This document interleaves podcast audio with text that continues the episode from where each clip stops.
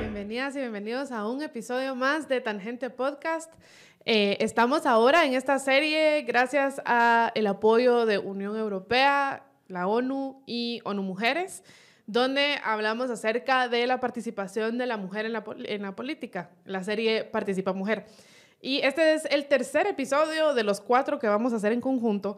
Y solo les voy a recordar un poquito de qué se trató todo esto. En el primer episodio, pues tuvimos a dos sociólogas que nos pintaron el panorama de cómo es la participación de la mujer en la política y nos definieron el concepto de violencia política contra la mujer. Ese está ahí, si, usted va a YouTube y, busca los episodios anteriores, seguro lo va a encontrar. Y luego en el segundo episodio tuvimos a dos diputadas. Eh, una ex diputada que fue por mucho tiempo eh, representante en el Congreso, que fue Ninette Montenegro, y a una diputada que llevaba apenas tres semanas de haber ingresado al Congreso cuando grabamos el programa, que era Andrea Reyes.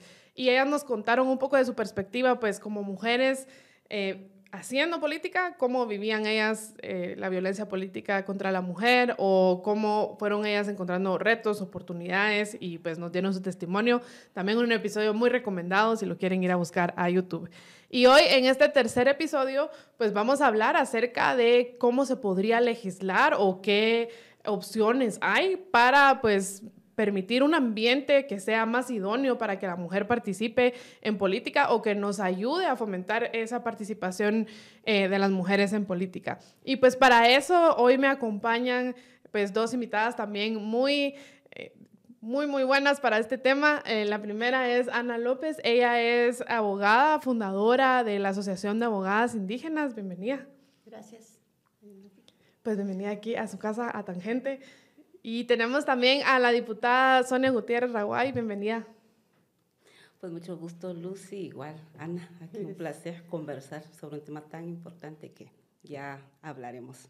Sí, y bueno, antes de empezar, eh, aprovecho para recordarles, si aún no está suscrito a nuestro canal de YouTube, pues ahora es el momento, y si todavía no sigue las redes pues, de Unión Europea, de ONU Mujeres y de la ONU, pues este es el momento que vaya a buscarlas porque ahí es donde usted se va a ir informando acerca de pues, los diferentes eh, contenidos que, que, iremos sacando con este tema de la participación de las mujeres eh, en la política. Y en el primer episodio hablábamos de las pocas mujeres que hay verdaderamente en la política, es decir, hay pocas alcaldesas, hay pocas diputadas, eh, no digamos si le añadimos el maya también, ¿verdad? Mujeres mayas en tanto alcaldías como en diputaciones, pues son poquitas. Eh, bueno, e, en, esta legislatura solo usted, ¿verdad?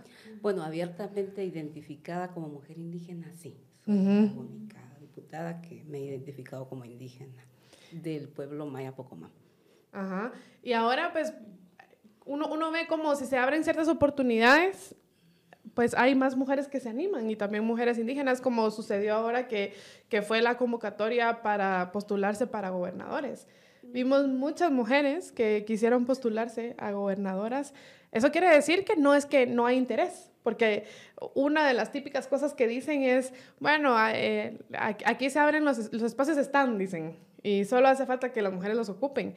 Pero quizá no es tanto que los espacios están, porque ahora se ve que sí hay un interés de las mujeres en participar, pero es hasta este momento que se abren eh, esas convocatorias, por ejemplo, de gobernadores, donde muchas mujeres aprovechan y dicen, bueno, esto se trata de una oposición, no es eh, si tengo cuello o conectes o, o, digamos, puestos de confianza que les llaman ese eufemismo, ¿no?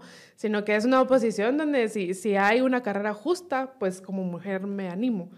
Eh, además de hacer la carrera justa así de esa manera, ¿qué otras cosas se podrían hacer para fomentar la participación de la mujer? Digamos, ¿qué, qué tipo de legislaciones, políticas públicas o acciones se podrían tomar para que haya más mujeres que, que puedan tomar esos espacios? Muchas gracias. Si quiero empezamos. Sí, sí, sí. Bueno, en primer lugar quiero agradecer la invitación Lucy, al equipo y a la coordinación del programa Tangente. Y también este, agradecer a quienes nos están escuchando en el aire, a la audiencia en sí. Eh, no olvidemos que cuando hablamos de la participación política de las mujeres, específicamente las mujeres indígenas, pues toda hay una historia hasta donde hoy estamos.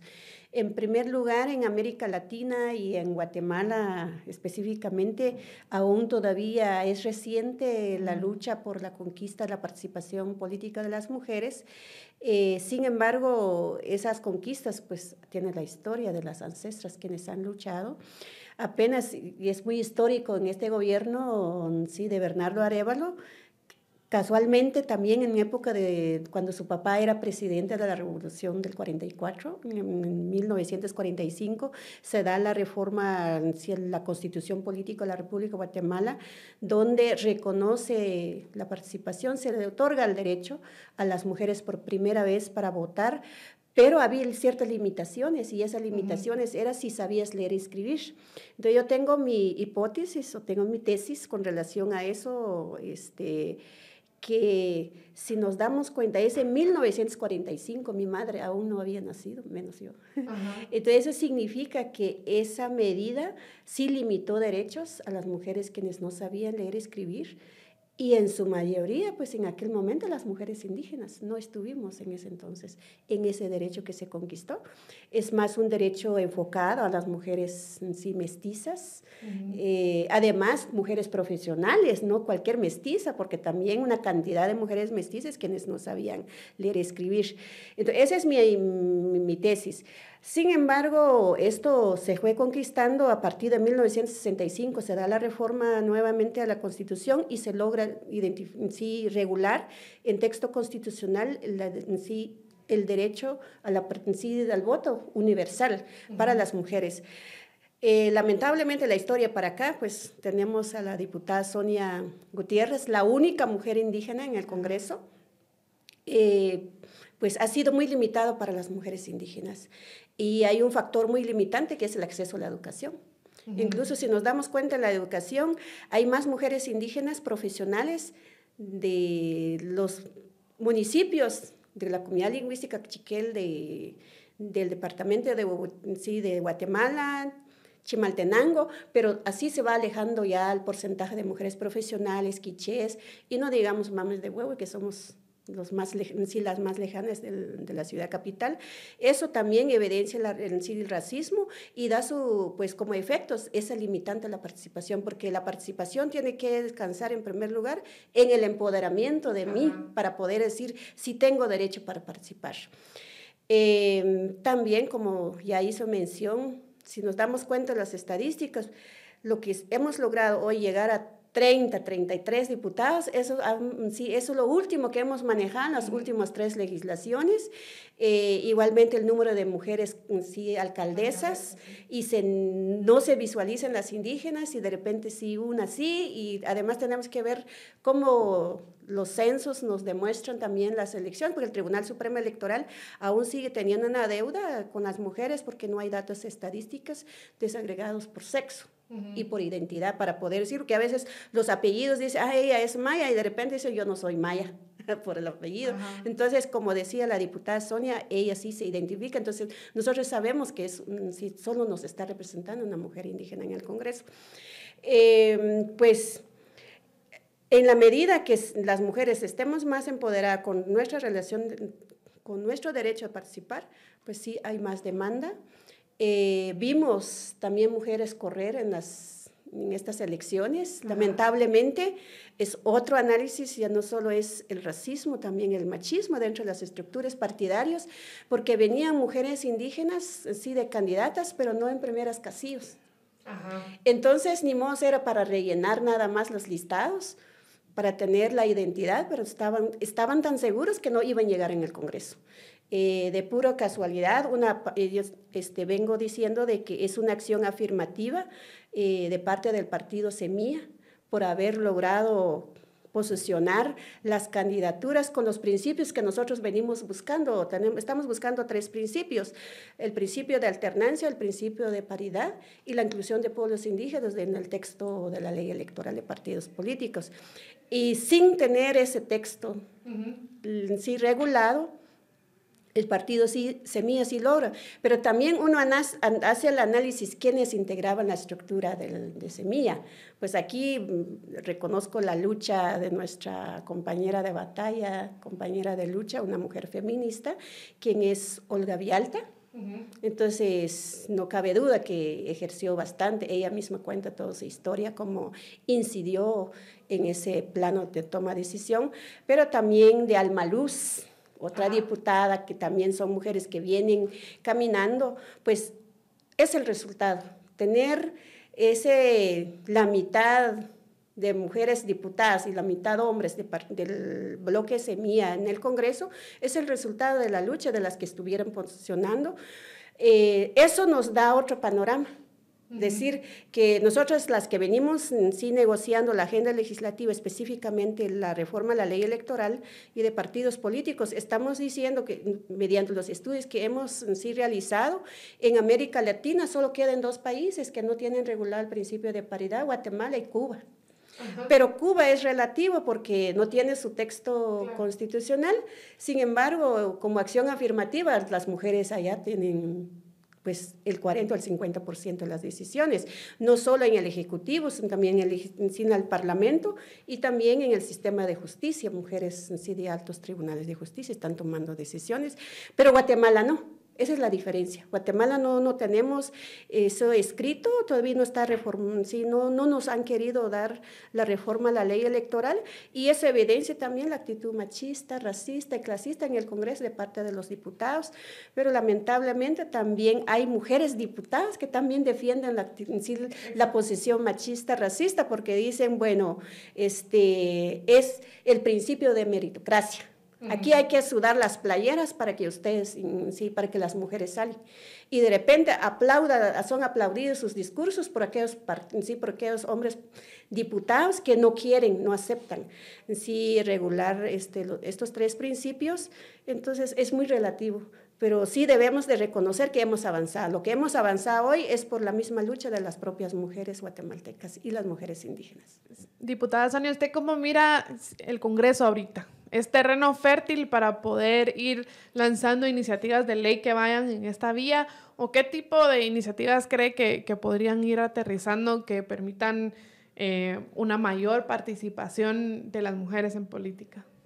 Bueno, siguiendo también un poco en la línea de lo que decía la licenciada Ana, con ese recuento histórico de, de, cómo las mujeres fueron conquistando sus derechos, porque yo siempre he dicho que los espacios de participación política para las mujeres ha sido una lucha constante, mm. permanente, no, o sea, no nos han cedido espacio o nos están regalando espacios los hemos ido conquistando, luchando, eh, con ese antecedente que nos mencionaba Ana.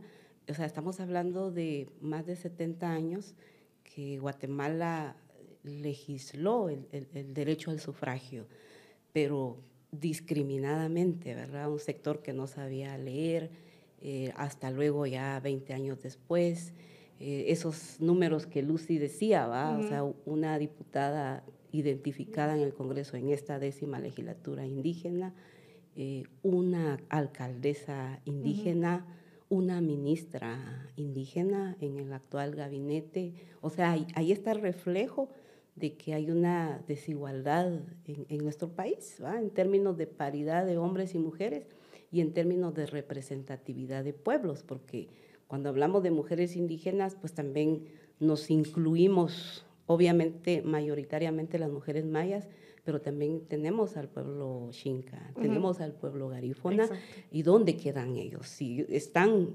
menos, o sea, o más bien dicho, es nula la representación que ahora tienen estos otros pueblos. Sin embargo, hemos dado pasos significativos. Eh, quisiéramos que a más de 70 años tuviéramos mejores resultados. Y ahora voy directamente con, con, las condiciones en las cuales estamos ahora. Yo creo que las dos legislaturas, por lo menos eh, anteriores, la séptima y, la octava legislatura, sí hubo intentos hasta de debate en este tema de la participación política de las mujeres. Eh, recuerdo muy bien en el 2014 que la misma Corte de Constitucionalidad opinó, por ejemplo, la reforma a la paridad que se proponía, que decía Ana, de la ley electoral de partidos políticos, y sí, la Corte dictaminó, en su opinión, que cabría la posibilidad de cuotas, tal vez no paridad, pero sí cuota, 30-70 pero tampoco... Ay, muy bajita. Sí, eso, eso fue lo que nos dijo la Corte en aquella opinión del 2014, pero ni siquiera ese poquito esa legislatura lo apoyó. Y esta última, la novena legislatura, o sea, fue nula. Ni siquiera la posibilidad de debatir en el Congreso hubo. Y eso porque fui testiga y fuimos testigas las diputadas y las organizaciones que planteamos. Y a pesar que una mujer fue presidenta del Congreso. Exactamente. Una mujer presidenta del Congreso. Ni aún así avanzó. Ni aún así ella dio una legislatura. Ahora, en esta décima legislatura, yo creo que con las señales diferentes que hemos empezado este gobierno, un gabinete paritario, ciertamente con todavía escasa representación de pueblos, pero es un gabinete paritario y hay que reconocerlo. Pero en el Congreso todavía las mujeres tenemos una representación de 20% de mujeres. Eh, sigue persistiendo, así como en el Congreso en nuestro país, un sistema patriarcal, machista, que les cuesta muchísimo hablar de estos temas y más bien distorsionan el concepto de género, el concepto de igualdad, de participación. Entonces, eso lo vamos a seguir teniendo. Pero considero que también hay que generar condiciones. Yo sí creo que hay una oportunidad que se puede generar condiciones con la representación de los partidos políticos que estamos en el Congreso, con las diputadas, que yo creo una característica que debo resaltar es que no todas las mujeres que llegamos en cargos públicos pues vamos a la defensa de una, una agenda de derechos humanos a favor de las mujeres. O sea, también eso es una gran desventaja. Eh, lo otro es que sí tenemos que generar un mayor consenso. Eh, hoy tenemos la oportunidad, creo yo, de que sí se tiene que debatir el tema de las reformas a la ley electoral de partidos políticos y dentro de varios temas que ahí son importantes, financiamiento, equilibrio de acceso de medios, eh, representación democrática, el tema de la paridad y el tema de la representación de pueblo debe darse. Entonces creo que hay un ambiente propicio, por lo menos a mi consideración, que se puede abrir, pero sí se tiene que trabajar muy fuertemente. No solo el Congreso per se, sino que también las organizaciones de mujeres y la sociedad en su conjunto. Porque ¿cuál es la percepción errónea que se tiene? Es que las mujeres todavía no estamos preparadas para eso. Y es, que, hay mujeres preparadas. ¿Cuándo se les ha pedido a los hombres que es que acaso los hombres sí están preparados en política? Pues nunca hemos cuestionado eso. Pero entonces yo creo que también se tiene que. Entonces, a mi parecer es se tiene que legislar pero también se tiene que generar una cultura cívico-política a la sociedad guatemalteca. Y aquí yo creo que hay un sector que ya, que ya lleva adelantada esa cultura y las leyes se están quedando atrás. Como el ejemplo que decía Ana al, eh, al principio, ¿no? Hablando de cómo, pues sin que estuviera legislado, el partido oficial buscó esa paridad, digamos, dentro de sus candidaturas y luego lo hizo dentro del mismo gabinete aunque no estuvieran obligados a hacerlo por ley. Es porque en ciertos sectores esa cultura de, paridad ya está avanzando, incluso antes que la ley se está adelantando eh, a, la, a la legislación, digamos. Ahora, hay, hay, quienes cuestionan las cuotas o la paridad diciendo que eventualmente se van a quedar cortas, digamos, que eventualmente van a haber más mujeres, digamos, una vez viendo que existe esa oportunidad, van a haber más mujeres que van a querer participar en política y luego la, la misma cuota o, la, o, el, o, el, mismo principio de paridad les va a jugar en contra porque entonces ya se alcanzó, digamos. ¿Cómo, cómo ven ese escenario? Bueno, en el caso, nosotras como mujeres indígenas quienes estamos, bueno, también la diputada Sonia forma parte de toda esa lucha histórica que venimos incidiendo en la reforma a la ley electoral de partidos políticos.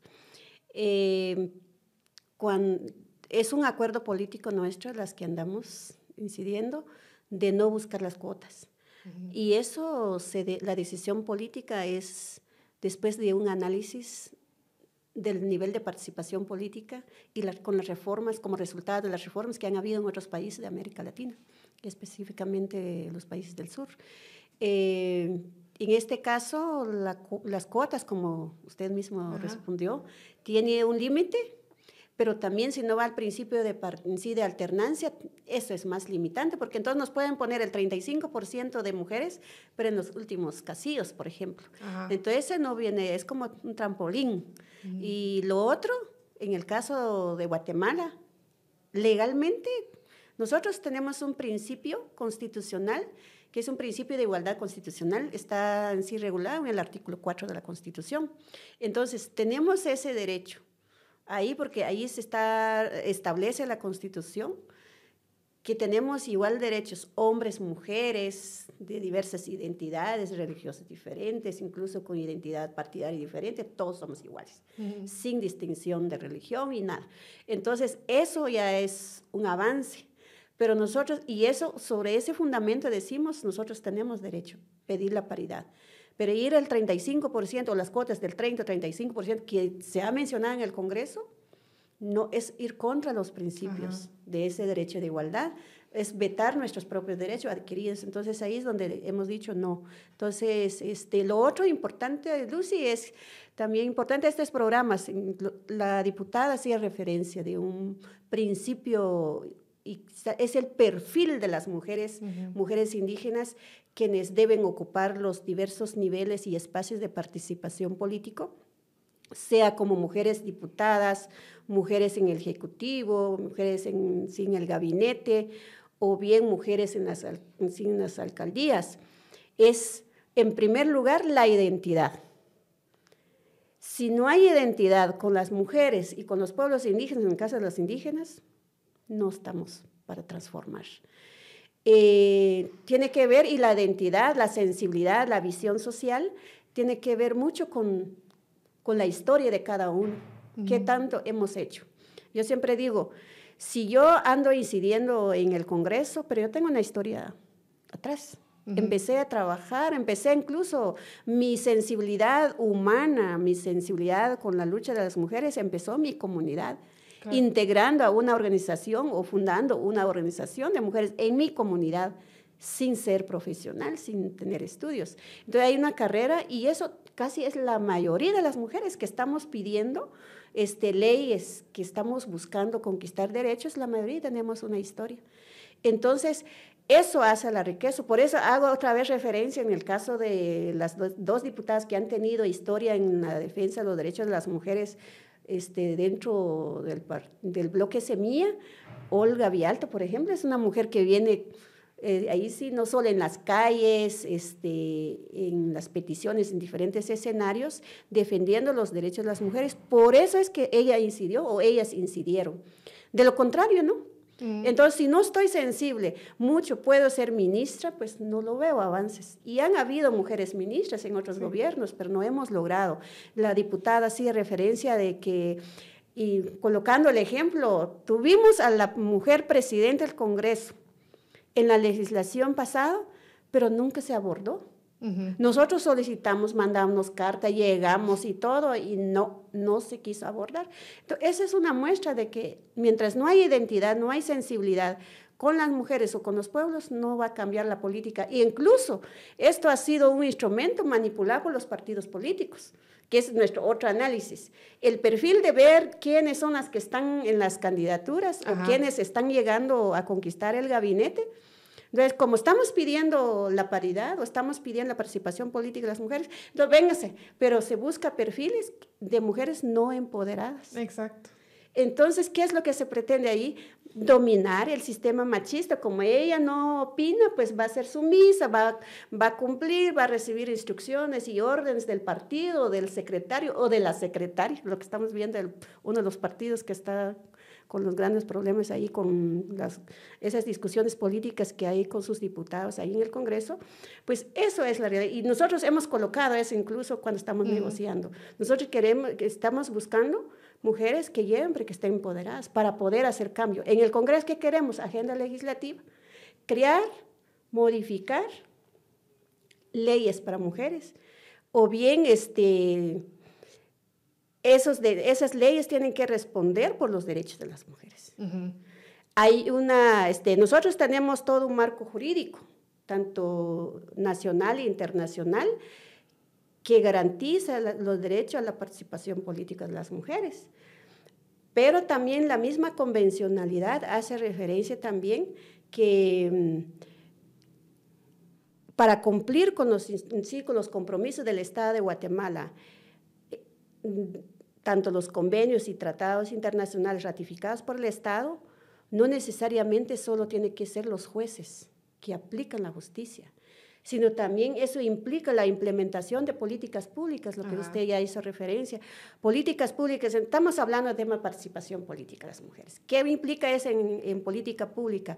Tenemos una Secretaría Presidencial de la Mujer que tiene entre sus mandatos implementar programas que busca promover la participación política de las mujeres.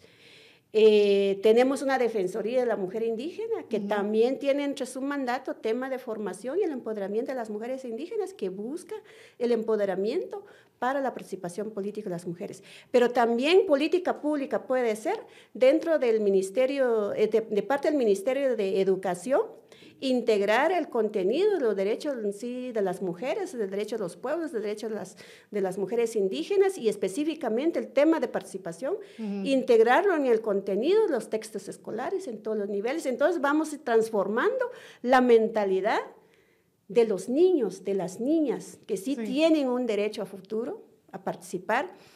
Eh, eso es política pública. Pero la misma convencional, en sí, en sí la convencionalidad hace mencionar que hace referencia, perdón, que también hay responsabilidad de, de, los parlamentos. En este caso, Guatemala es el organismo este, eh, legislativo. Son los diputados y las diputadas. Tienen la responsabilidad de adecuar leyes que garantiza esos derechos de las mujeres que el mismo Estado de Guatemala los ha ratificado en convenios y tratados internacionales. ¿Eso qué significa? Legislar para las mujeres. Ahora, lo que sí hago referencia otra vez con relación al perfil, hasta hace 15 años nosotros pasamos también, ha sido un proceso nuestro de aprendizaje en la incidencia política, que en un momento dijimos, mujeres al poder, mujeres al poder, pero no vimos que era necesario el perfil de esas mujeres. Entonces, cuando ya nos dimos cuenta que teniendo mujeres en los diversos espacios y no responden por las mujeres, entonces ya determinamos después, entonces es necesario que ese, ese perfil. Y creo que también importante no solo la identidad, también la honorabilidad de las mujeres, el principio de en sí de transparencia, porque es ahorita, por ejemplo, nosotros estamos promoviendo la participación política de las mujeres para gobernadoras. Creemos que el presidente pues elige a mujeres, mujeres indígenas a dirigir las gobernaciones departamentales, pero también ver esos perfiles. Y no, entonces ahí vamos en contradicción con las diputadas y los diputados en el Congreso que nos han, han dicho, no, es que eh, el perfil de las mujeres que ocupan los puestos tienen que ser aquellas que han sudado las playeras. Pues el tener sudadas las playeras no te está garantizando a que va a ir a legislar, que va a ir a legislar leyes a favor de mujeres o va a ir a diseñar e implementar políticas públicas para mujeres o va para el tema de justicia, por ejemplo, que queremos también las mujeres indígenas ver en las magistraturas. Sí, Entonces, sí, sí, la justicia especializada para mujeres indígenas también es responsabilidad de los operadores de justicia y solo se va a garantizar si tenemos mujeres indígenas convencidas, identificadas con la justicia para mujeres. Y eso también tiene mucho que ver con lo que usted decía eh, acerca de cómo la cultura política tiene que ir mejorándose también, porque por ejemplo, todo esto que, que haya llegado o que constantemente llegan mujeres que no buscan defender a otras mujeres o no buscan defender los derechos humanos básicos, digamos, mucho tiene que ver porque dentro de los partidos políticos no existe esa cultura, sino que es pues un partido caudillista, un partido o son partidos cascarón de esos que nada más pues ya sea buscan favores políticos y demás. Y entonces ahí los perfiles que, que, llegan son perfiles de las personas que están dispuestas a operar con esas mafias, ¿no? Y, y, definitivamente al operar con esas mafias lo que quieren hacer es resguardar su cuota de poder. Y eso no es compatible ni con los derechos de la mujer ni con los derechos humanos. Lo mismo en, en otras instituciones donde eh, se, se, dan los mismos juegos. Digamos, eh, lamentablemente podemos decir que el MP está pasando por algo muy similar, digamos. Eh, se favorecen los cuadros que están dispuestos a jugar ese juego perverso que hay ahora en el momento. Y eso es incompatible con buscar los derechos de la mujer o los derechos humanos. Pero eso tiene que ver, Luce, mucho en el tema de cómo ha sido la lógica política en nuestro país. Y la lógica política tradicional en nuestro país ha sido que los partidos políticos han sido creados única y exclusivamente para utilizar a la ciudadanía para tiempos de campaña. ¿Quién tiene la posibilidad de ser un partido en Guatemala? Históricamente los que han tenido dinero, los que han tenido el poder, o sea, todo, porque las leyes también se lo han favorecido. Entonces, ahora, con este último proceso electoral que nos deja lecciones sumamente importantes, vemos que hay una ciudadanía que está cansada, que está harta de esa política tradicional. Y esa lógica distinta de hacer política justamente es eso, lo que, lo que estamos hablando. Sí nos debe interesar el perfil de la gente, sí nos debe interesar la honorabilidad, la idoneidad de la gente. O sea, esa es, esa es la lógica distinta de hacer política y la visión. Pero eso creo que hoy nos da, por eso yo sigo insistiendo, que hoy tenemos esa oportunidad de cambiar esa lógica tradicional porque ¿quiénes han sido candidatos de diputados? Quienes han tenido dinero, quienes han tenido recursos. ¿Cuánto nos han dicho y lo hemos escuchado cada una de nosotras seguramente? Bueno, la primera casilla vale un millón, ah, o sea, o dos millones. O sea, así ha jugado el mercantilismo político. Obviamente en ese mundo ¿Qué van a estar pensando de perfiles, ¿Qué van a estar pensando de cuotas, ¿Qué van a estar pensando en paridad, o sea, nada. Menos de honorabilidad. Así ha sido. Entonces, esos son los temas que sí son los que nos han obstaculizado para hablar de una verdadera y real participación política. Porque encima de todo eso también disuade a las mujeres buenas, porque dicen, yo a ese cochinero no me voy a meter, ¿verdad? Yo no me voy a prestar a estas mañas. Y entonces puede ser que haya mujeres muy capaces con todo el perfil idóneo y demás, que al ver cómo se juega esa política mañosa, dicen, mejor no. O sea, además que el costo reputacional es mayor para la mujer que para el hombre. Quizás si un hombre va y se mete en esas mañas, pues no tiene tanto castigo a su reputación como si una mujer va y se presta para exactamente lo mismo que otro hombre se prestó. Las críticas sociales que también son machistas, ¿verdad? Porque las críticas empiezan yo escuchando, por ejemplo, en mi comunidad, en mi comunidad hace, creo que fue en el 2015, en para los resultados eleccionales del 2016. En la campaña, en mi comunidad hubo unos lideresas que se tiraron a, corporación municipal, de ellas, pero al final no ganaron, pero ahí estaba. Y en la campaña yo escuchaba las críticas de los mismos hombres vecinos contra, sí, se fue, pues fue a buscar marido porque no le alcanza el marido y todas esas, ah, sí, eminentemente machistas. Entonces dice, en la comunidad, pero escuchas a este nivel donde estamos hoy, igual la si las descalificaciones. Es más fácil descalificar a una mujer, peor si es una mujer indígena, eh, que no las descalificaciones de un hombre, como decía la diputada. Nos han dicho en el Congreso ese principio de meritocracia, pero también Beltranena en un momento cuando era diputado dijo que nuestro lugar estaba en la cocina.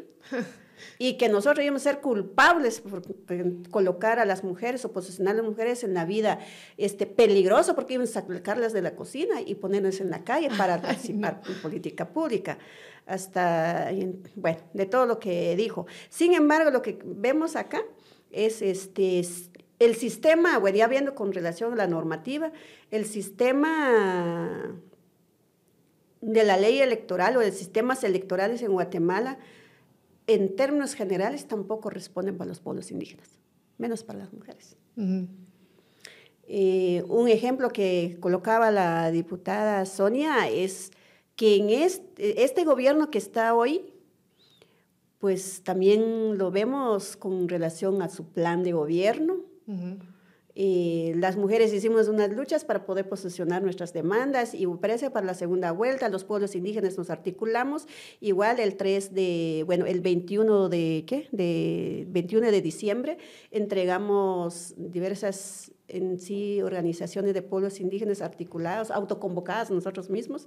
Entregamos una propuesta a la vicepresidente, luego el 3 de enero entregamos una propuesta más articulada con todas las diversas propuestas que se entregaron al binomio, entregamos al presidente y allí está planteando la participación política y específicamente las mujeres indígenas desde la política del Ejecutivo. La agenda legislativa es otro escenario, tenemos las mujeres, pero lo que quiero decir acá es de que no responde. Por eso es que lo que hacemos las organizaciones es poder negociar las agendas para pueblos indígenas, para que sea incorporada en sus planes de los gobiernos, porque el sistema en sí no responde. No tenemos un Tribunal Supremo Electoral que cuestione, por ejemplo, sobre un plan integral para poder inscribirse primero como partido. De ahí las candidaturas. No están de ahí. Entonces, como no están de ahí, no lo exigen. Pues. Entonces, eso hace limitar de que los planes no respondan para pueblos, no responden para mujeres. Y lo otro, la utilidad de las mujeres por parte de los partidos políticos. No son todos, pero la mayoría eh, agarran los perchitos de DPIs, van con el registrador para afiliarlas. O bajo el engaño entregan un tinaco, que eso pasaba en mi comunidad, entregan un tinaco y le dicen a la señora, recibe, recibe este, firme aquí la recepción y cuando alguien se da cuenta es la afiliación, este, ¿cómo se llama? El empadronamiento o bien la afiliación a su partido. Entonces las mujeres están siendo empadronadas, afiliadas bajo el engaño. Ese del 54% del padrón electoral ocupamos las mujeres, que es lo que evidencia el Tribunal Supremo Electoral, sí es lucha de las mujeres, es nuestra propia lucha, porque como decía, no podemos negar nuestra propia lucha. Hemos venido, sí, avanzando, pero también por esa misma lucha, otros partidos, otros actores de los partidos políticos han querido este, manipular ese derecho. Entonces, realmente aún es una deuda para el empoderamiento de las mujeres. Pero aquí, con los pocos recursos que sí hemos tenido de apoyo a las mujeres, hemos llegado a las comunidades, pero es responsabilidad del Estado. Y ahora hemos hablado de legislar para, para abrir espacios, digamos, eh, con estas modificaciones que hablaban a la ley electoral y demás. Pero, ¿qué pasa con legislar para evitar la violencia? Porque, digamos, son, son dos cosas las que hacen que haya menos mujeres en, en política. Una es que, que, bueno, los espacios son limitados, ¿no? Y la otra o, bueno, no son los adecuados quizá. Y la otra es todo el tema de violencia política contra la mujer, que es si alguna mujer eh, tiene la osadía de tomar esos espacios, digamos, porque al día de hoy ser mujer en política es equivalente a ser mujer valiente, digamos, y, idealmente algún día tiene que llegar en que no, no haga falta ser valiente para participar en política, ¿no? Pero mientras ese día llega, está el, otro limitante, que es la violencia política contra la mujer. ¿Y será suficiente la ley de feminicidio, por ejemplo? ¿O, qué es lo que hace falta para que estos lugares de participación política se vuelvan lugares más seguros y no haya ese disuasor? pues tanto a las mujeres que están ejerciendo como a las mujeres que algún día quisieran llegar a ocupar cargos públicos. Sí, yo creo que en este tema que estamos hablando hoy de participación política, sale a la vista el tema de la violencia política, que en Guatemala no la tenemos legislada. Em, y desde mi punto de vista, la ley contra el feminicidio no eh, incluye particularmente el tema de la violencia política. Creo que sí debe ser un tema necesario importante que en su momento pues también el Congreso lo asuma como tal, porque ciertamente las mujeres que nos hemos involucrado en política, eh, la política es que entra uno al mundo público, al escrutinio público, y nos van a, si no nos encuentran algo, nos van a inventar algo, ¿verdad? Y eso los, los sufrimos eh, quienes hemos estado y en cualquier otro espacio. Entonces, porque uno está abiertamente expuesto. Y entonces el, desprestigio, eh, el ataque que recibimos en un estado, en un sistema que ya dijimos es, patriarcal, es racista, entonces es, es, muy fuerte. Y eso ha sido uno de los elementos por los cuales muchas mujeres no participan en política, porque les da miedo que entren a ese mundo de la exposición. Entonces, tenemos, sí, a mi parecer, tenemos que, que legislar para, de alguna manera, contrarrestar o combatir ese tipo de violencias, porque a mi parecer, si no legislamos, también eso no motiva la participación de las mujeres. Eh, sufrimos la descalificación de una sociedad porque en algún momento dado nos da ese remordimiento, ah, es que nos metemos en política, abandonamos la familia, abandonamos el hogar, o sea, porque sí, ahí sí digo, la política a uno le absorbe casi el tiempo completo para todo el trabajo que implica y todavía con eso uno sufre amedrentamiento, digamos, en la sociedad. Entonces creo que son temas que, que sí debemos de trabajarlos. Eh, cuando hablamos de temas de legislación en la participación política, eh, pues sí, yo soy una de las ponentes de estas iniciativas que hemos estado trabajando con las organizaciones de la paridad, pero también eh, creo que no solo por decreto vamos a lograr la participación. Y ahí hay un tema que sin duda lo tenemos que discutir eh, con las organizaciones, de que al momento en que legislemos, o sea, podemos ir cubriendo esa paridad y alternancia, pero el, la amenaza es que nos van a poner gente solo para cumplir los espacios, para rellenar como los, lo hemos hecho. O sea, yo todavía tengo un poco eso, ¿cómo hacemos que esos espacios sean ocupados con ese perfil de mujeres que estamos hablando, ¿verdad? Porque ese es, el reto, ese es, el reto que también, por eso yo insisto, tiene que ir paralelamente a esta discusión, sí una educación cívica política, porque lo contrario nos vamos a crear, vamos a crear una ley, después nos vamos a meter en problemas de paridad, porque entonces van a meter a sus familias, van a meter a sus amigas, van a meter a todo el mundo, y eso también son como los riesgos. Pero, insisto, hay que discutirlo, hay que hablarlo, hay que buscar acuerdos que permitan tener, si tenemos una ciudadanía empoderada, yo creo que es lo que vamos a lograr también, que la misma gente sea quien, quien, quien dirija y quien elija a sus representantes. Hoy el ejemplo claro tenemos el tema de los gobernadores.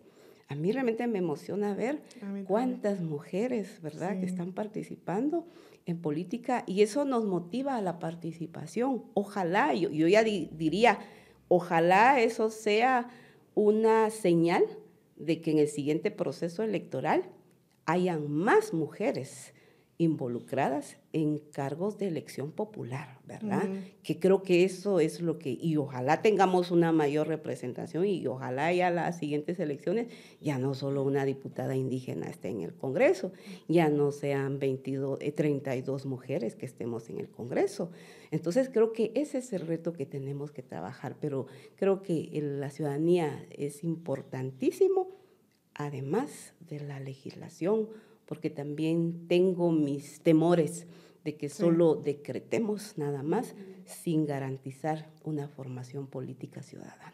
Sí, y, y es, eh, es una cuestión de ir jugando ambos juegos, ¿verdad? Porque al final el problema es estructural, como, como decíamos al principio, ¿verdad? Si la, si la niña no tiene acceso a la educación, luego cómo va a primero sentirse capaz y, desarrollar las competencias necesarias para ir a tomar un puesto eh, en cargo público y, y, luego ser exitosa, ¿no? O sea, realmente todo empieza desde, desde cómo está estructurado todo, desde cuánto acceso hay a la educación, cuánto acceso hay a a tener, digamos, un, cuidado compartido de los hijos, ¿verdad? Porque ese también es otra limitante. El hecho de que, de que la mujer tenga que hacerse cargo de prácticamente todas las tareas del hogar, más el cuidado de los hijos, eh, y, luego eso puede hacerle dudar, digamos, puede tener la vocación de servicio, las capacidades, aptitudes, estudios y demás, que si no tiene cómo hacerse cargo de su familia, digamos, o, o quién vele o le, apoye para, para cuidar a sus hijos, pues va a estar dudando, ¿no? Y, y, le va a tocar sacrificar una cosa por la otra si no existe una comunidad a su alrededor que pueda apoyarla en ese sentido. Entonces, eh, eh, todo va también a lo estructural, más allá de, de la legislación, como bien decía Sonia. Por eso decimos que es importante la política pública, ¿verdad? Entonces, la política desde el Ejecutivo y el mismo Tribunal Supremo Electoral tiene responsabilidad en formar a la ciudadanía, ¿no? la ciudadanía también las estructuras de los partidos políticos. El tribunal tiene una gran responsabilidad de poder, en sí, ahí tiene toda la estructura para poder este, formarlo, las estructuras de cada partido político que vayan cambiando. Ahí, aquí es transformar la mentalidad, lo que le hemos dicho la transformación paradigma, que es, integral. Entonces, este, sí, estamos viendo, como ya hice referencia la diputada, desde las organizaciones de mujeres mujeres indígenas, estamos, ya tenemos visto y está en nuestros planteamientos para este año, sí este, incidir para que se logre tipificar, porque lo que no está... Eh, en normativa penal, no está en tipo de delito, pues no se puede sancionar. Entonces sí, es importante tipificar como delito la violencia política. Y además especificar qué es la violencia política, para no después nos van a decir que contradice con la ley de femicidio, como decía la diputada, cuando nosotros sabemos que no está allí. Entonces sí es importante. Para poder, y eso considero que sería una acción afirmativa para poder entonces ya poner alto a todo ese, porque la misma diputada Sonia sufre la discriminación en el Congreso. no, este, no es de esconderlo, vimos todos en las redes sociales el año pasado como una mujer presidenta del, del Congreso, ella siendo la presidenta de la Junta Directiva del Congreso, la agredió. Sí. ¿Y qué es? No solo es agresión, es discriminación y eso es racismo. Entonces, ¿cómo normar eso también? Porque no solo son de los hombres, sino también, porque aquí viene la lucha de clase y viene la discriminación racial. Entonces, ¿cómo normar eso para que finalmente sí sea sancionado? Eh, pero también los diputados tienen que unirse dentro del Congreso, en el caso si es de, parte de los diputados, tener protocolos de conducta dentro del Congreso, que deben haber sanciones administrativas para poder este, tomar las medidas. Si no tenemos la ley que tipifica el, sí como delito la violencia política, pero sí es, es necesario tener esos protocolos, esos manuales adentro que regula eso, porque la ley al final no solo va a dirigir para las diputadas, la ley que buscamos para tipificar la violencia política va para todo. En el caso, por ejemplo, que usted hace referencia, la discriminación, el machismo, la violencia que se sufre dentro de las estructuras de los partidos políticos. Eh, con la magistrada María Eugenia Mijangos, la ex magistrada de la, de la magistratura anterior al Tribunal Supremo Electoral, yo la acompañé eh, viendo todo lo igual relacionado a derechos de la participación política de las mujeres y me acerqué a, a las mujeres de los partidos políticos, la ventaja del tribunal, trabajo con izquierda, derecha y con todos, entonces eso me permitió a mí acercar más y como tenía las dudas, este, cómo se practica ese, cómo se da esa, esa participación y me encuentra con las novedades de que sí se sufre violencia. Dentro de las estructuras me da orden, yo no puedo dar una conferencia de prensa, no puedo decir mi propio criterio porque me dice el secretario que tengo que decir, entonces si digo lo que yo pienso, me están sancionando, o otras decían, fíjese que en la asamblea yo fui electa para ser la secretaria municipal y, o para ser la primera candidata, primer casillo, y cuando ya se firmó el acto, yo estaba en tercer lugar. Entonces, todos esos cambios, y eso es violencia política, no está regulado. Eh, sí es responsable, no solo normativa, pero también política pública. Así referencia que la responsabilidad de todo, incluso las mismas universidades también tienen responsabilidad de dentro de los cursos en el ámbito social, sea en sí promovido los derechos a la participación política de las mujeres, que la participación política es un derecho. Sí, y le iba a preguntar también, Sonia, si a pesar de estas agresiones vale la pena seguir adelante o, qué, la hizo seguir adelante a pesar de eso, mejor dicho. O, eso sí fue un disuasor o fue más como eh, una motivación de decir, pues porque tengo que acabar con este ambiente, sigo. ¿Cómo, cómo fue? Bueno, sí es, es una respuesta eh, difícil porque quienes hemos experimentado de cualquier manera las, las violencias, por supuesto que eh, toca, toca y, eso de cierta manera lo frustra a uno. y, yo tengo compañeras que por ese mismo ataque y violencia política que sufrieron en campañas, por ejemplo, hay compañeras que fueron candidatas en donde como quien dice, yo ya nunca me meto a la política, porque yo, o sea, yo no quiero volver a sufrir, porque han vivido en carne propia esa violencia. Ese es un tema bastante difícil. En mi caso particular, por supuesto, a, pesar de que hemos vivido esas violencias, pero también me he puesto a reflexionar que son los espacios donde tenemos que estar nosotras las mujeres. Si no estamos nosotras las mujeres, en nuestra ausencia es peor todavía. Entonces, es difícil porque son decisiones que uno tiene que tomar, pero que también uno tiene que ver. Eh, ahí es donde yo digo la visión de política que estamos persiguiendo. O sea, no es solamente ocupar un espacio, sino que ese espacio tiene que seguir abriendo brecha para que más mujeres lleguen y lleguen más, pero mujeres empoderadas. Entonces, hemos sufrido, pero eso no nos ha amedrentado o nos ha limitado. Al contrario, yo desde mi propia experiencia en el Congreso, cuando en cierto momento sufrimos ese ataque, eh, esas discriminaciones, ¿no? O sea, una mujer, como lo hemos mencionado, siendo presidenta del Congreso, en este caso la diputada Shirley, o sea, una mujer que nunca se solidarizó con nosotras y al contrario, fue objeto, fuimos objeto muchas veces de violencia por ella misma. Y así lo hemos vivido enfrente del espacio del Congreso, pero eso no nos ha limitado. eso creo que lo que, a mi parecer, a mí lo que me ha hecho es que me ha empoderado y me ha hecho entender que sí tenemos que seguir adelante, firmes, porque no es Sonia la que está ahí, sino es la representación que tenemos, las mujeres, quienes no hemos tenido voz, pero hoy tenemos la oportunidad de estar ahí y tenemos que seguir evidenciando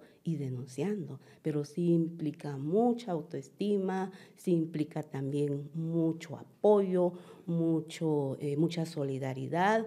Eh, yo puedo decir que me he mantenido en esa posición de firmeza ante ello porque creo tener también eh, aliadas ¿no? que están cerca del trabajo que he hecho en el Congreso.